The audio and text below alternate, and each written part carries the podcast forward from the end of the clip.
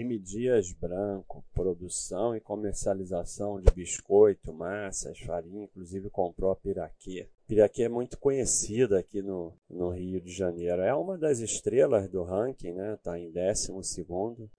É, Camil é mais arroz, feijão, né? Mas é parecido, né? Josapá não sei nem o que, que é.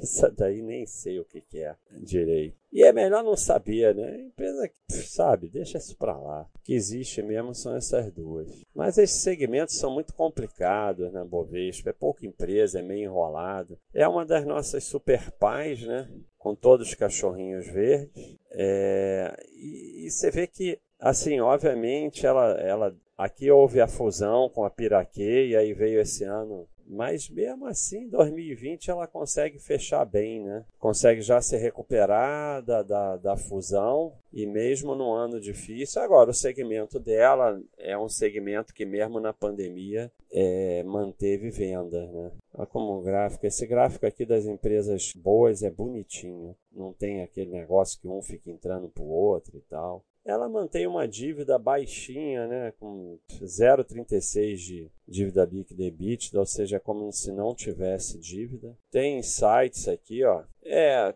não gosto dessa empresa porque paga pouco dividendos. É uma das, ela não paga muito dividendo, mas e daí, né? Um crescimento expressivo. Então, dividendo é para ser ignorado. Uma, ó, já tem vídeo recente do Mille e vídeo com RI. Quem gosta mesmo de detalhe, ah, pô, o Baster, ele vai muito simples, sem detalhe, tá bom. Então você esquece o Baster. E aqui, ó, tem um vídeo do Mille e vídeo do RI do Mille. E tem o do Eduardo. Não saiu ainda o, o vídeo, mas vai sair. E o comentário do Eduardo, agora eu colo só o final, né? Que ele mesmo deu essa dica. Então a gente vai para o final. Um ano com crescimento de demanda, volume e preços em sua maior parte. O aumento de preços econômicos afetaram muito negativamente que tomou medidas de melhoria operacional visando mitigar. Então, a empresa ainda foi beneficiada por algum resultado não recorrente. Estrutura de capital segue conservadora, com boa geração de caixa nova política de hedge para minimizar impactos de volatilidade cambial e de commodities pela frente. Você vê que